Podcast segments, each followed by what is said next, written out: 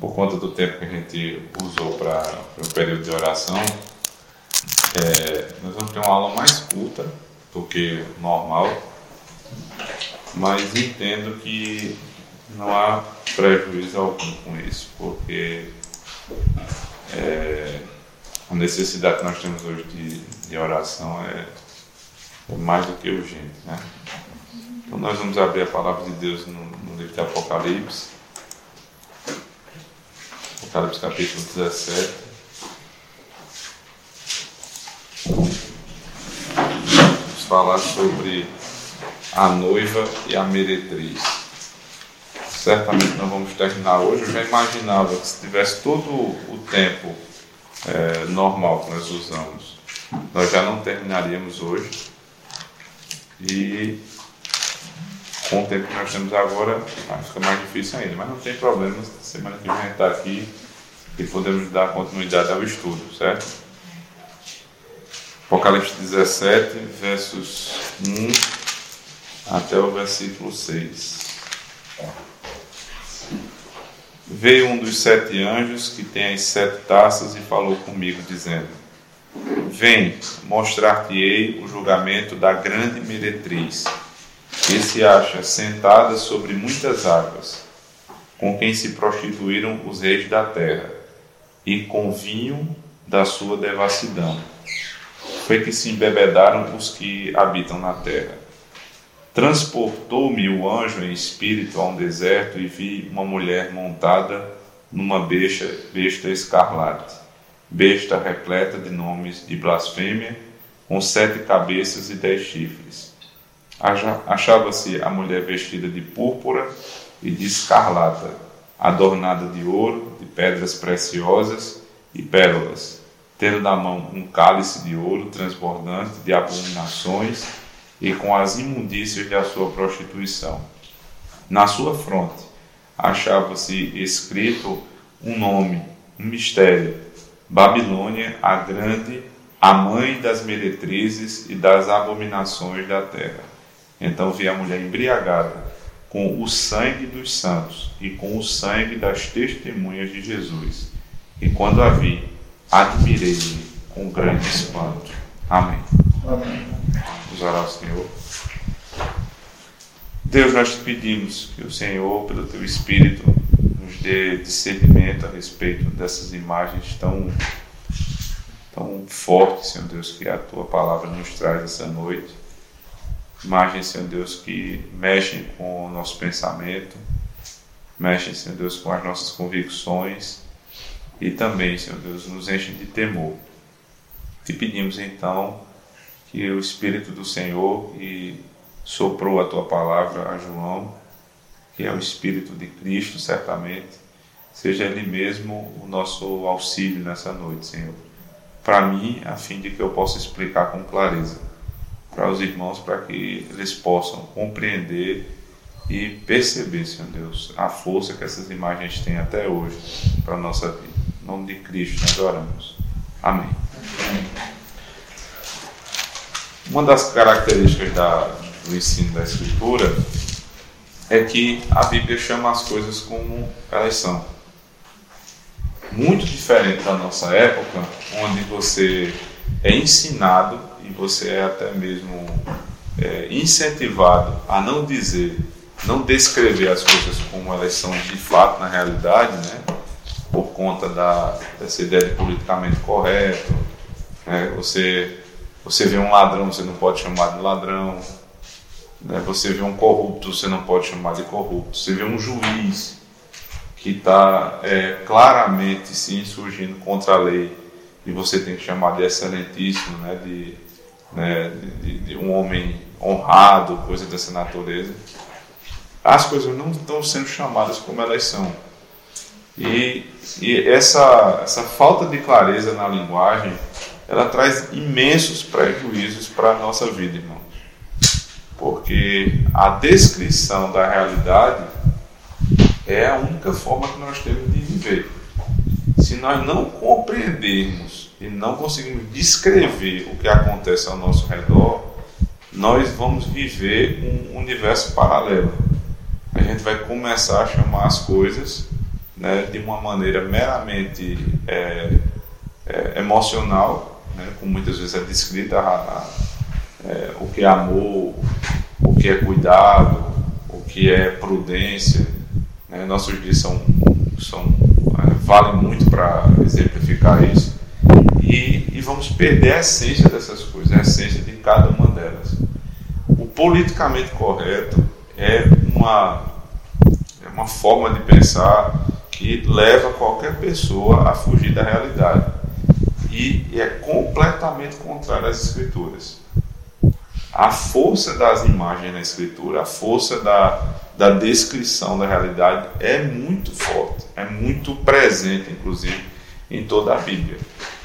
Então, por exemplo, quando a gente pensa em pai na Bíblia, não é uma figura é, ou uma imagem etérea, assim, uma coisa sem substância, sem fundamento. O fundamento da palavra pai é Deus. Então, na descrição de Deus, eu aprendo o que é um pai. Na descrição de Cristo, eu aprendo o que é um filho. Na descrição é, de, de Israel, eu aprendo o que é a igreja as coisas são muito bem definidas. E Deus chama, né, por exemplo, você lê Malaquias, o livro do profeta Malaquias, é, o Senhor diz que é, vai é, lançar excremento no rosto do, dos falsos profetas. Né, ele vai, você imagina o que é isso? Ele vai pegar estrume e vai lançar na, no rosto daqueles que se levantavam para pregar aquilo que Deus não havia dito. É, é muita força na imagem dessa. E ele chega a, ao ponto de chamar de adúltero aquele que é, segue outro Deus. Porque a idolatria é um tipo de adultério, é adultério espiritual. Logo, se Deus tem uma única esposa e ele se relaciona com ela, e essa esposa a deixa por outro Deus, né? E, e entre aspas essa palavra Deus, não é por um ídolo, como é que se dá, como é que se nomeia isso? Isso é adultério, né? Se alguém toma o que não é seu, é ladrão. Se alguém falta com a verdade, é mentiroso. Infiel. Infiel, né? Palavras de Tiago, né? vocês são infiéis. Então a Bíblia é muito clara na, na sua linguagem. Nós precisamos voltar a ter esse tipo de linguagem na pelo menos dentro da igreja. Com isso, a gente não está dizendo aqui que a nossa linguagem deve ser chula ou uma linguagem é, onde você falta delicadeza e cuidado com, com os irmãos, né? Não é aquela sinceridade do super sincero que diz a primeira palavra que passa na cabeça, porque não é assim que Deus nos trata. Então, com educação, com sabedoria, nós precisamos dizer e descrever as coisas como elas são é a única possibilidade de vivermos uma vida adequada nesse mundo, é se nós descrevemos a realidade como ela é. Ah, mais uma prova disso é quando o Senhor vai tratar é, do juízo de Jerusalém. São duas imagens muito fortes aqui em Apocalipse. Duas mulheres que foram citadas no, na aula passada, mas que agora nós vamos investigar com mais, mais tempo, né? usando vários outros textos. A primeira mulher é chamada de meretriz. Meretriz é uma palavra que é muito polida né, para a nossa época. Prostituta. Uma é a prostituta e a outra é a noiva. E por que é, Jesus, né, é o Espírito de Cristo que está sendo está é, inspirando João aqui, porque ele usa a prostituta. Porque existia um, um grupo de pessoas, um povo, que havia se prostituído cultualmente, havia deixado o Senhor e perseguido o povo de Deus. Como é que ele vai chamar essas pessoas de prostitutos? Né? De pessoas do mais baixo nível moral. E por que, por que Deus usa isso? Né? É, na, na nossa época, a prostituta hoje ela está, né, por conta dessa descrição equivocada da realidade, é tratada como profissão, né? a profissão mais antiga do mundo. Mas não é profissão. Prostituição não é profissão. Degradação. É a degradação. Porque se eu chamo profissão, eu estou comparando a prostituição com o trabalho do professor.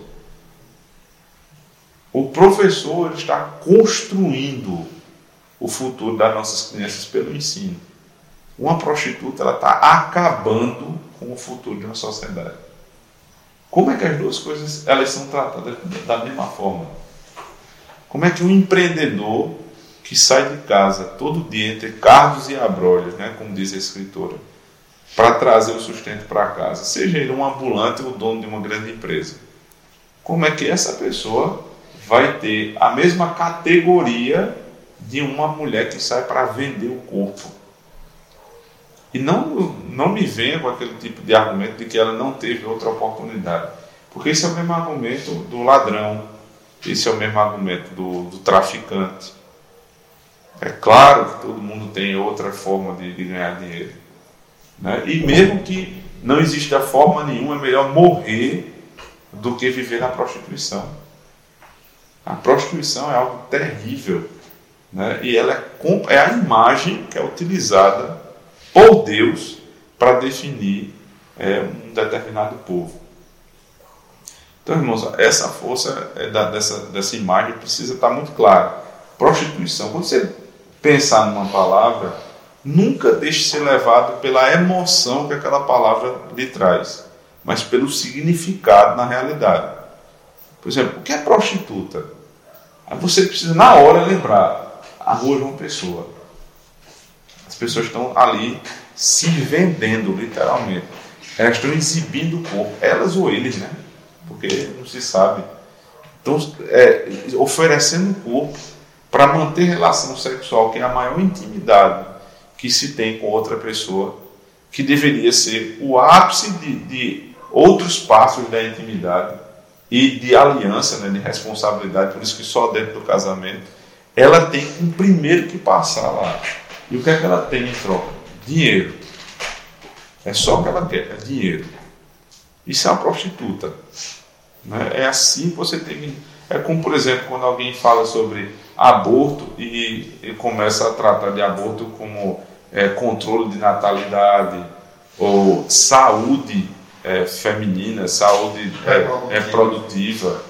Né? As clínicas de aborto e, a, e as palestrantes para aborto falam sobre isso. Ou vai falar sobre um pedófilo né, e, e diz que é uma pessoa com desvio. Né, que é, nós não podemos criticar a pessoa que tem o desejo por, por fazer sexo com, com a criança, porque ele tem direito. E a criança também, agora a defesa é que a criança também tem direito de, de fazer sexo com quem ela quiser. Então, irmãos, aborto você precisa pensar naquele ferro né, entrando ali no, no, lugar onde a, criança está e esmagando a cabeça da criança. Isso é aborto. Né? Esse é o aborto. E é, o, outro, outro exemplo que eu citei, é, que é pedofilia, é um marmanjo, safado, um cabra safado que quer manter relação com um inocente. Isso é pedofilia. E segundo a lei de Deus, ele precisava ser morto. É assim que a lei de Deus trata. Se você começar a tratar as coisas como elas são e parar de se emocionar, nós já ganhamos aqui muito, é, já andamos muito caminho para compreendermos a realidade. Então Deus sabe muito disso. Quando Deus está usando aqui prostituta, Ele está usando a palavra mais forte que Ele poderia definir aqueles que foram chamados pelo seu próprio nome. O povo de Deus, que aqui é o nosso foco é, é provar que essa meretriz de Apocalipse é a cidade santa, a Jerusalém. E com isso, nunca mais você vai deixar se enganar quando alguém falar de Jerusalém, você tem aquele saudosismo, né? Ah, que vontade de Jerusalém. Não, vá a Jerusalém, mas vá na perspectiva correta. É, vá para, é, com pesquisa histórica, um ponto turístico. O crente nunca deveria ir para Jerusalém simplesmente como ponto turístico. Mas se a gente tivesse a oportunidade, por exemplo, de irmos lá, como alguns grupos vão, com um, um pastor explicando o que está acontecendo, o que aconteceu em cada lugar, isso sim tem um sentido, seria uma bênção, né? Mas nunca deixe invadir no seu coração qualquer sentimento a respeito de Israel e de Jerusalém como fosse terra santa, porque não é. Não é. Cumpriu-se o propósito do Antigo Testamento. Mas no final né, do, do último livro da, da Nova Aliança, Jerusalém é chamada de prostituta. Não, essa meretriz é, é, Jerusalém. É, é Jerusalém. Eu vou lhe provar não, no passar do tempo, mas eu vou. eu vou pensava que era Roma, Pois é, é, eu sei que é um pensamento muito comum no nosso meio, que seja Roma, né? É, e é fato que o Império Romano ali já tinha uma certa perseguição. Mas vamos ver o que é que João diz aqui, né?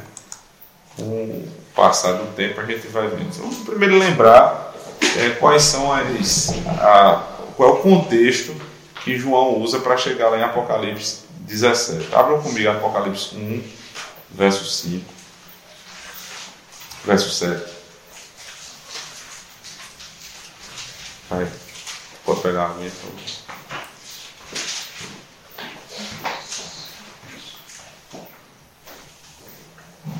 Pode falar.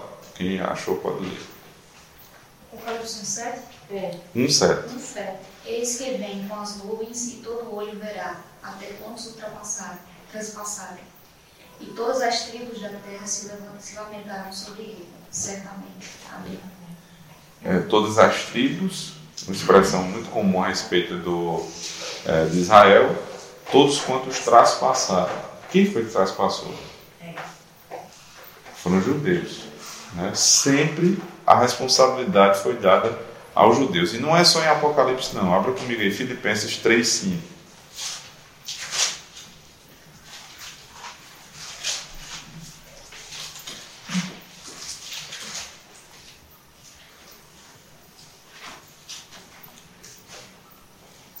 Circuncidado ao oitavo dia, da linhagem de Israel, da tribo de Benjamim, hebreu de hebreus, Quanto à lei, fariseu. Isso é Filipenses 3,5? É, Filipenses é. 3,5. Perdão, é 1 Tessalonicenses 2, verso 15. Esse texto aí é para fundamentar que Paulo, que vai falar lá em Tessalonicenses, ele é hebreu de hebreus, ele era um homem que sabia do que estava falando. Né?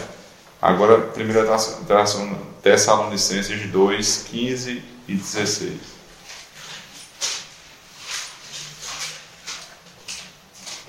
Os quais não somente mataram o Senhor Jesus e os profetas, como também os perseguiram, e não agradam a Deus, e são adversários de todos os homens, a ponto de nos impedirem de falar aos gentios para que estes sejam salvos a fim de irem enchendo sempre a medida de seus pecados.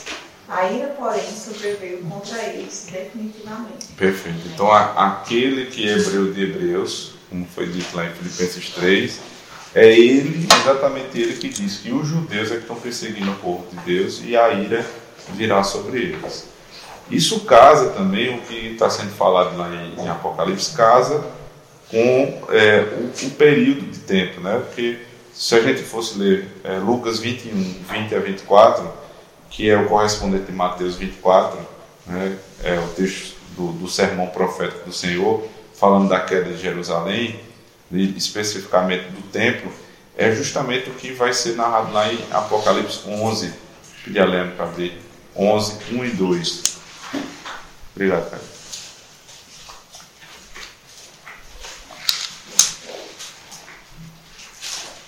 Apocalipse 11, 1 e 2? Isso, 11, 1 e 2. Foi-me dado um caniço semelhante a uma vara, e também foi dito: Distante e mede o santuário de Deus, o seu altar e os que naquele adoram. Mas deixe de parte o átrio exterior do santuário, e não a mesas, porque foi ele dado aos gentios.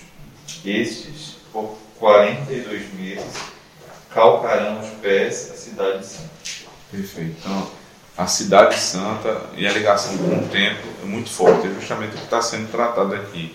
A cidade santa e o templo vão ser derribados. E a adoração vai permanecer com os gentios. Só uma demarcação de tempo é em relação à, à geração. Né? Primeiro, a gente vai ler todos os textos, senão a gente vai é, tomar muito tempo. Mas lá em Mateus 12, verso 39, Mateus 16, verso 4, Marcos 8, Lucas 11, é falado sobre geração adúltera. Né? A geração adúltera. E ele repreende essa geração vez após vez. É até uma expressão muito comum nos evangelhos, quando o Senhor fala que, é, por exemplo, essa geração pede sinais, né? não vai ser dado sinais. Então, essa geração sempre está lidando ali com as pessoas da, da presente época. Uma, é, assim, um período de tempo que geralmente é utilizado para uma geração são 40 anos. Então, 40 anos é, é, é mais a, é a demarcação de uma geração. Então, mais ou menos naquele período ali, é justamente o período que combina com a queda do, do templo. Ele chama também de geração incrédula e perversa, em Mateus 17, verso 17. Geração ímpia, em Lucas 11, verso 29.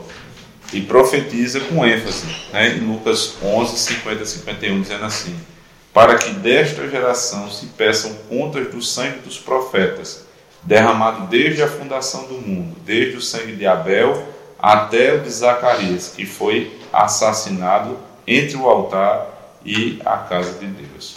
Aí o autor diz assim: Sim, eu vos afirmo, perdão, Lucas 11, 50 e 51. Sim, eu vos afirmo, contas serão pedidas a esta geração. Esta geração. Então tem uma ligação entre a geração adúltera e o juízo daquela geração. E o povo, né, que diz respeito à geração, é justamente o povo judeu. Certo? Então, isso tem evidência nos evangelhos e nas cartas. O livro de Apocalipse ele não surgiu do nada. Né? Ele tem base muito forte no Antigo Testamento, por isso que a gente fala muito sobre sacrifício, sacerdote, mas ele tem ligações muito fortes também com o Novo Testamento. Então, é, é, ele está tratando aqui da linguagem que o próprio Cristo utilizou para se referir aos judeus do primeiro século, geração adúltera. Né? Isso está formando o pano, pano de fundo daquela imagem que ele está usando lá em, em Apocalipse 17, que é a prostituta, a grande meretriz. É, o autor entra numa discussão aqui rápida a respeito do antissemitismo, porque tem algumas pessoas que dizem que esse tipo de aplicação de eh, Jerusalém é, ser a, a grande meretriz é uma espécie de antissemitismo. Mas não é por um texto que eu usei é, assim, propositalmente lá em Isaías 1. Né? Se vocês quiserem voltar para lá, Isaías 1 é um texto muito é, argumentativo para o que eu estou falando.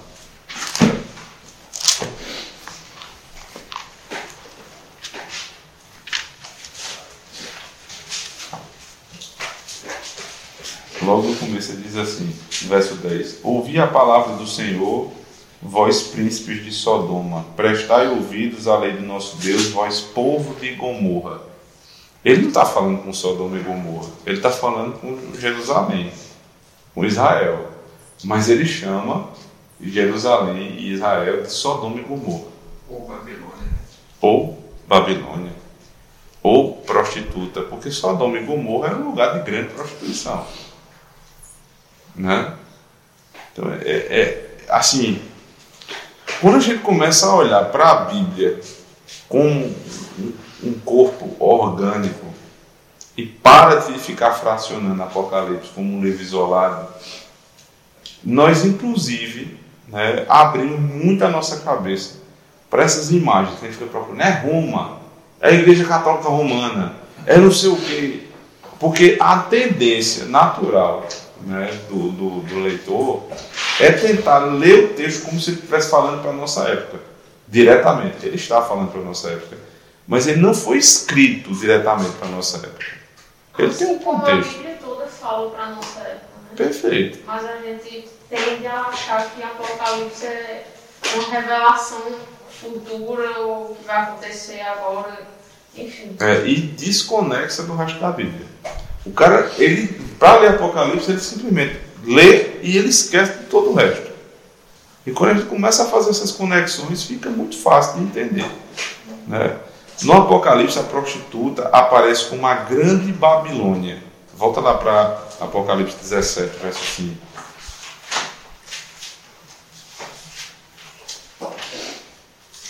Apocalipse 5. 17, 5.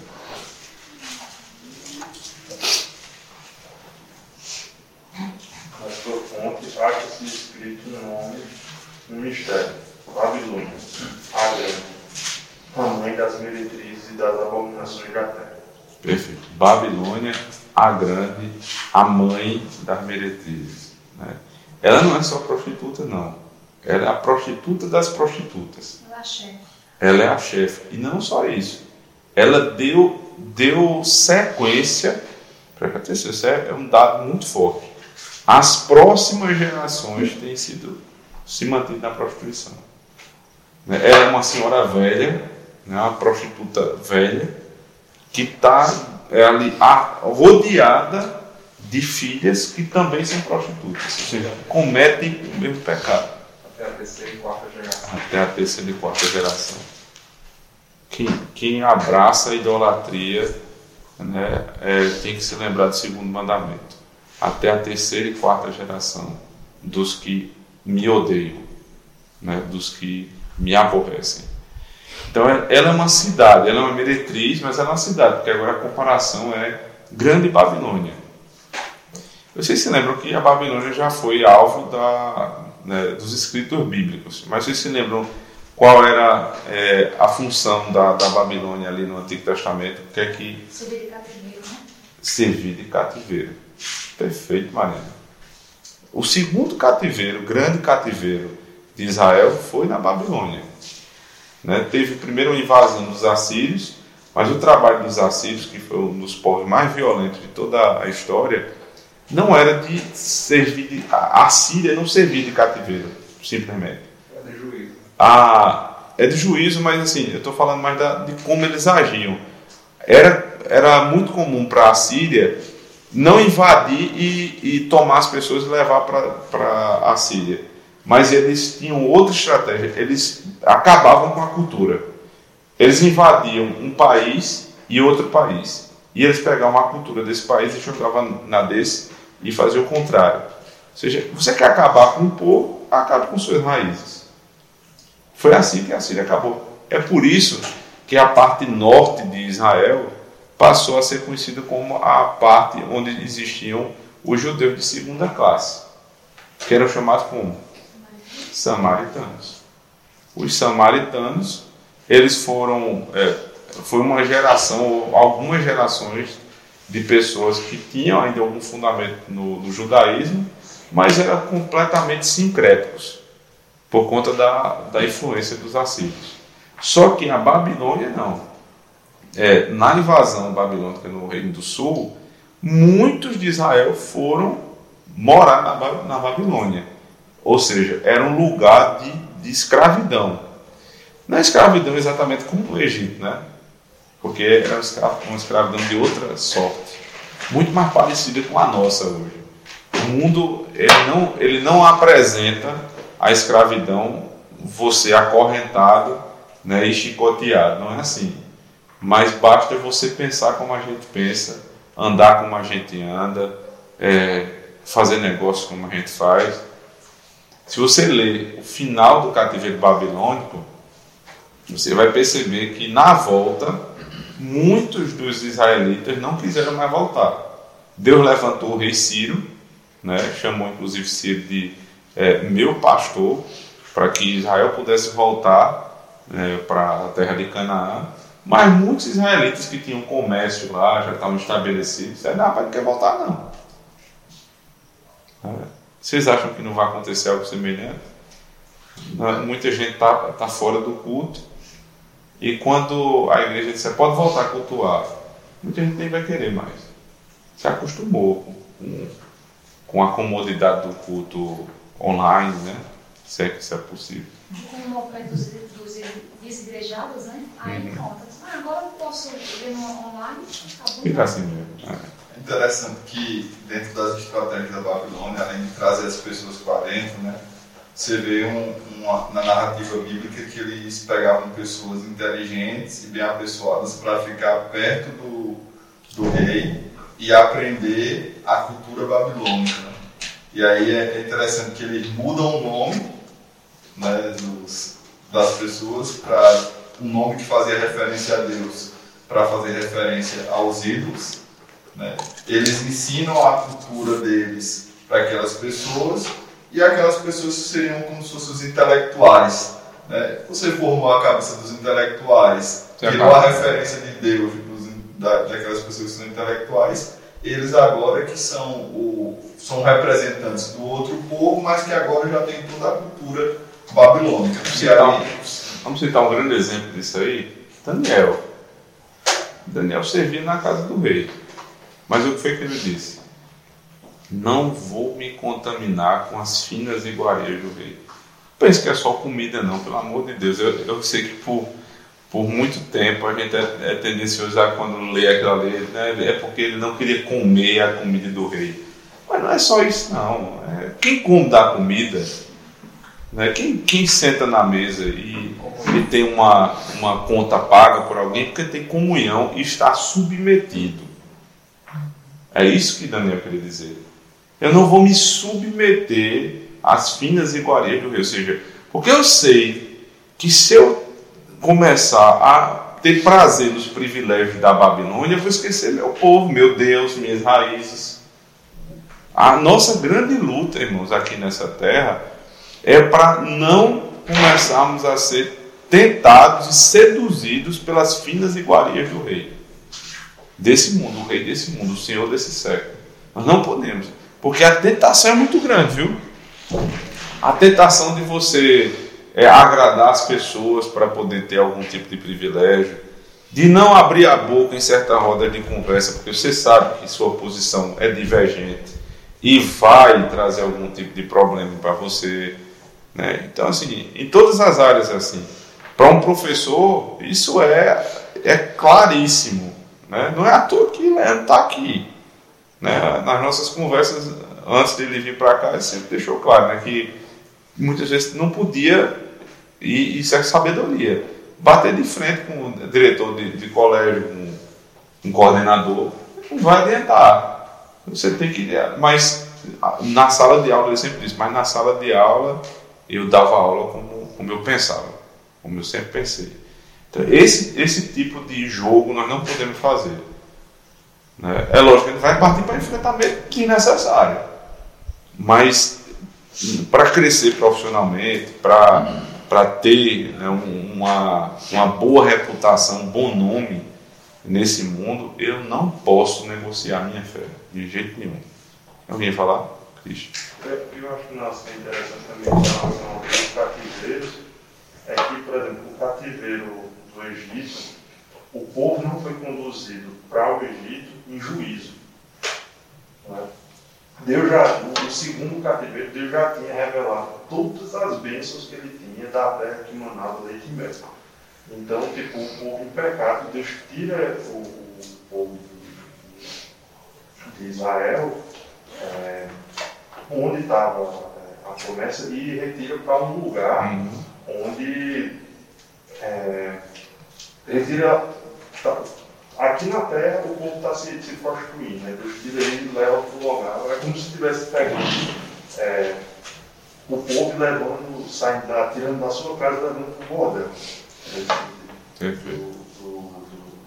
Para mostrar o tamanho da prostituição, né? É, aí você comparar essa imagem aqui da Babilônia, que a gente conhece do Antigo Testamento, lugar de, de cativeiro, e aplicar a Jerusalém, né, que é chamada Cidade Santa, é, é muito difícil. Mas João não começou a fazer isso de uma hora para outra. Volta lá para Apocalipse, capítulo 11. Ele fez uma primeira menção. E a gente tem que atentar que quando o narrador ele faz uma primeira menção no livro dele a respeito de uma imagem, geralmente essa primeira menção é justamente a que vai dirigir as outras. Ou seja, o significado que ele der na primeira menção, no texto, vai ser o significado aplicado a todas as outras. Tá bom? 11 e 8 de Apocalipse, alguém lê.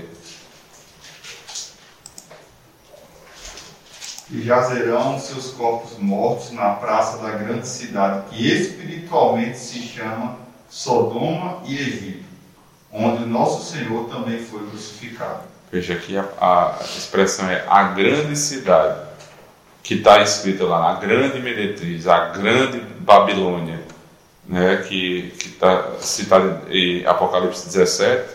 Aqui diz que essa grande cidade ela terá cadáveres estirados na praça espiritualmente e ela se chama Sodoma e Egito. Aí você diz, mas peraí, vamos resolver. É o que essa cidade? É Babilônia, é Sodoma, é Egito, é tudo isso. Ela é igual a isso. É igual a tudo isso. É Sodoma, o que era Sodoma e Gomorra? Lugar de prostituição. O que era o Egito? Lugar de cativeiro. O que é a Babilônia? Lugar de cativeiro né, por conta da prostituição espiritual. E o que é Jerusalém, do primeiro século?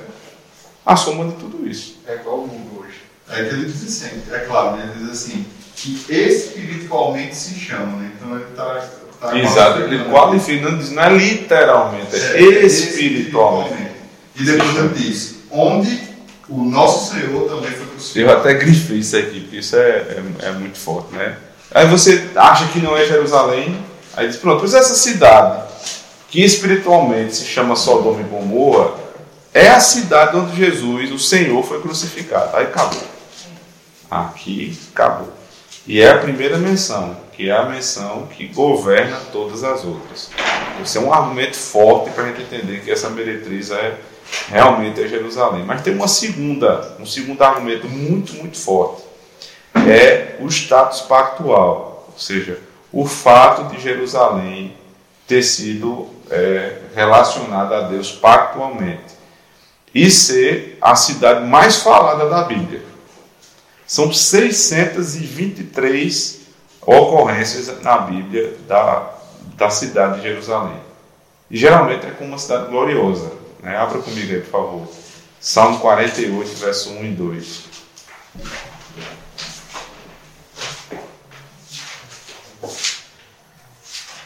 Qual o texto? Salmo 48, 1 e 2.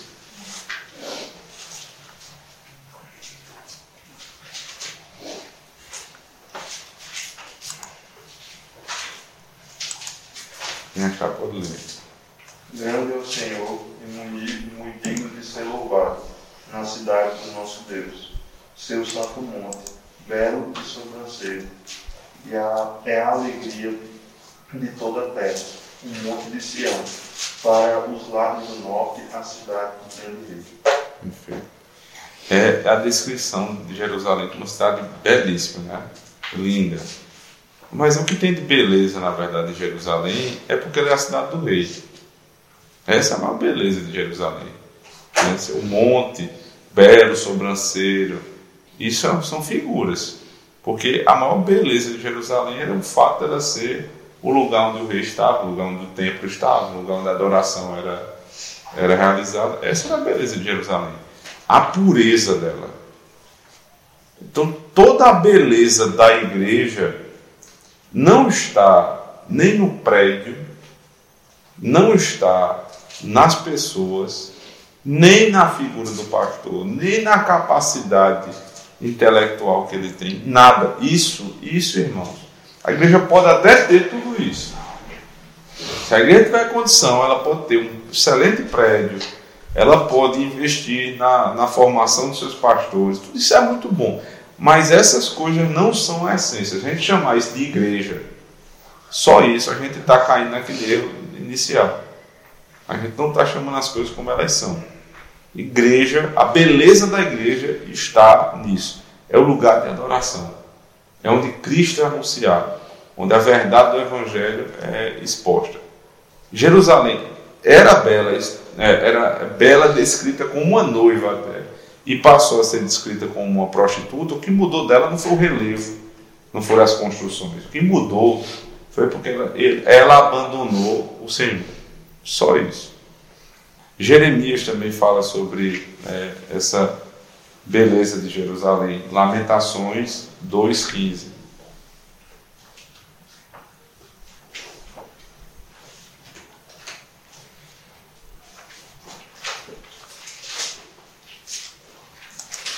Todos os que passam pelo caminho batem palmas, assobiam e meneiam a cabeça sobre a filha de Jerusalém. É, é esta a cidade que denominavam a perfeição da formosura, a alegria de toda a terra. Perfeito. Veja, Jeremias aqui, está justamente no período desse, do exílio, né? do segundo exílio. E ele está tratando aqui como é, uma vergonha, agora Jerusalém, menear a cabeça é passar e, e balançar.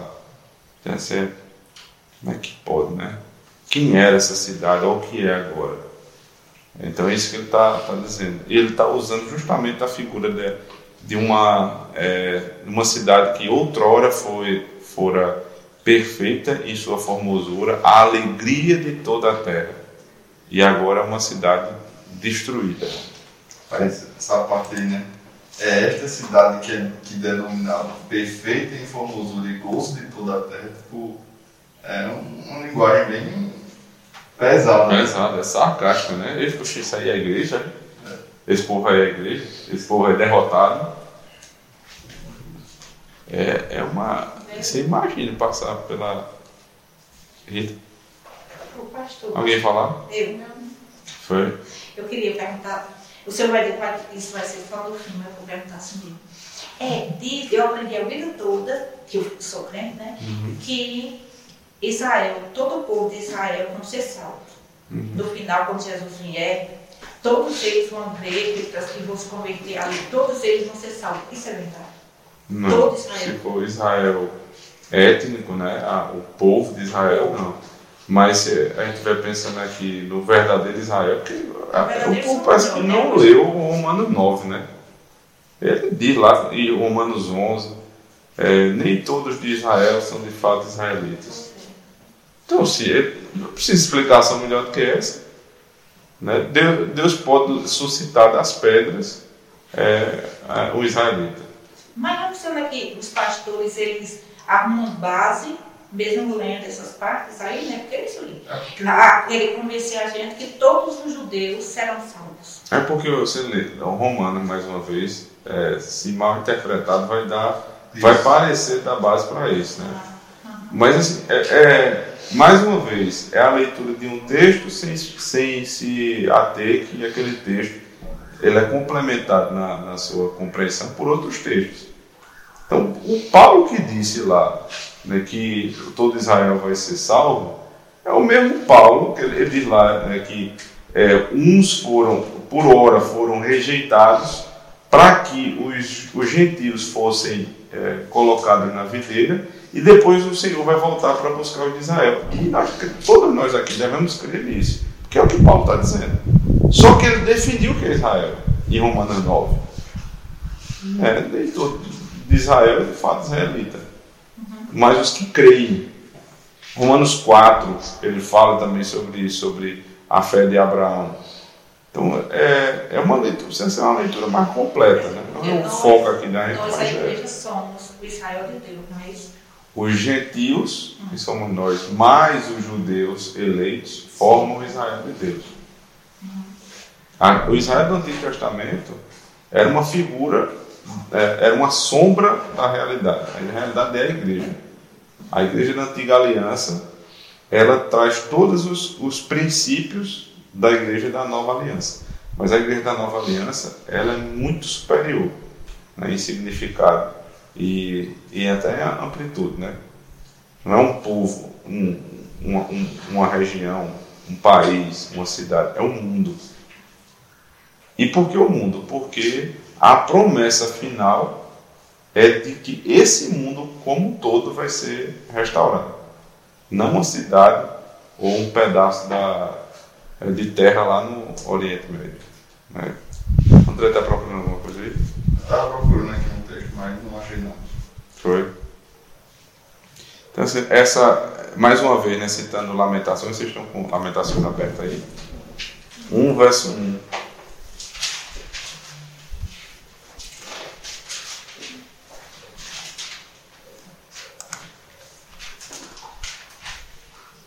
Como já é solitária a cidade outrora populosa, tornou-se como viúva a que foi grande entre as nações, princesa entre as províncias, ficou sujeita a trabalhos forçados.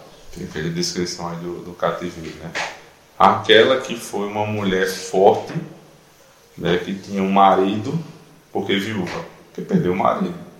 Quem era o marido de Jerusalém? Deus. Ela se apartou de Deus, ela ficou viúva. É, não é que ela, não é que Deus morreu. É porque quando é que o casamento se acaba? Biblicamente falando. Até que a morte o separe. É, é como se ele tivesse morto para ela. Acabou a aliança. É uma imagem, mano. É que não pode entrar na imagem e achar que é de fato a realidade. Mas ela é viúva, ela é prostituta. Ela antes era uma princesa, agora ela perdeu a glória. Tudo são todas imagens para definir a realidade dela. Ela está agora envergonhada por conta dos seus pecados. Eu vou, eu vou parar por aqui. Né? Quer falar? Não? É, eu vou parar por aqui, mas eu queria fazer só uma, uma rápida aplicação a respeito disso. Né? Veja, a, a glória de Israel estava enquanto ela se manteve firme na adoração. Depois ela deixou de ser noiva, é, princesa, é, santa, e passou a ser chamada de prostituta, meretriz e viúva. A viúva era considerada, a meretriz vocês já viram a imagem, mas a viúva era considerada é, uma das classes mais é, desprestigiadas de Jerusalém, ou de Israel. É o órfão e a viúva. Por quê? Porque perdeu o marido. O sustento da casa vinha do marido. A direção da casa vinha do marido. A glória da, da mulher é o seu marido. Ela perdeu tudo. Como não é Bíblia, Como Bíblia. Então, quando é que a igreja é honrada? Não é pelo prédio, não é pelo nível intelectual, não é por nada disso. A igreja é gloriosa quando ela sustenta Cristo, seu marido. Quando ela está em perfeita é, em perfeito relacionamento pactual com seu marido, ela é gloriosa. Quando é que nós vamos passar pela nossa maior vergonha? Que Deus nos livre desse dia. É se nós deixarmos Cristo e abandonarmos Ele por qualquer outra coisa. Qualquer outra coisa. Se a igreja passar a pregar, né, por melhor que seja, a gente passar aqui a, a tratar simplesmente de é, só de política a despeito de, de Cristo, só de aconselhamento de casais, só de evangelismo, só de é, criação de filhos, a, des, a despeito do fundamento que é Cristo, a gente perdeu nossa glória. Nós abandonamos o Evangelho, abandonamos nosso marido se nós fizermos isso. Então nós, nós somos igreja gloriosa enquanto permanecermos nele. Nós vamos ser chamados de prostituta, de viúva, né, e de outrora princesa e agora mulher desonrada, se nós deixarmos o Espírito, deixarmos de, de pregar o Evangelho do Senhor. É, esse é o cerne da glória da igreja. Né? Nada, nada fora disso, só somente o Senhor. Amém. que é a marca principal da igreja é a confissão da, de fé da igreja. É, exatamente. É sustentar a, a verdadeira fé. É aí onde mora a, a distinção entre igreja e mundo. Vamos orar? Senhor Deus, nós damos graças a Ti, ó Pai, pela bênção do, do estudo, da reunião de oração, do cântico dos salmos, da nossa reunião. Tudo isso, Senhor Deus, só faz sentido se houver, Senhor Deus, no nosso coração aquilo que acabamos de ouvir. Se a glória, Senhor Deus, do teu povo seja o Senhor. Que tristeza, Senhor Deus, é uma mulher que não tem o seu marido, a, a, o seu prazer, que não tem admiração pelo seu esposo, porque essa mulher perdeu o que há de fundamento nessa relação. Assim também, Senhor Deus, se a tua igreja, se ela se ela dispensar, Senhor Deus, se ela deixar de admirar o Senhor e passar a admirar qualquer outra coisa desse mundo, nós já nos perdemos. perdemos o nosso marido, perdemos a nossa glória e perdemos o nosso Redentor. Seja conosco, ó Senhor, para que sempre sejamos chamados de tua noiva e nunca de meretriz, nem viúva, Senhor, porque sabemos que o nosso marido está vivo, é santo, perfeito e muito nos agrada, Senhor. Que nós possamos ter essa visão a teu respeito. Em Cristo nós oramos. Amém. Amém. Voltamos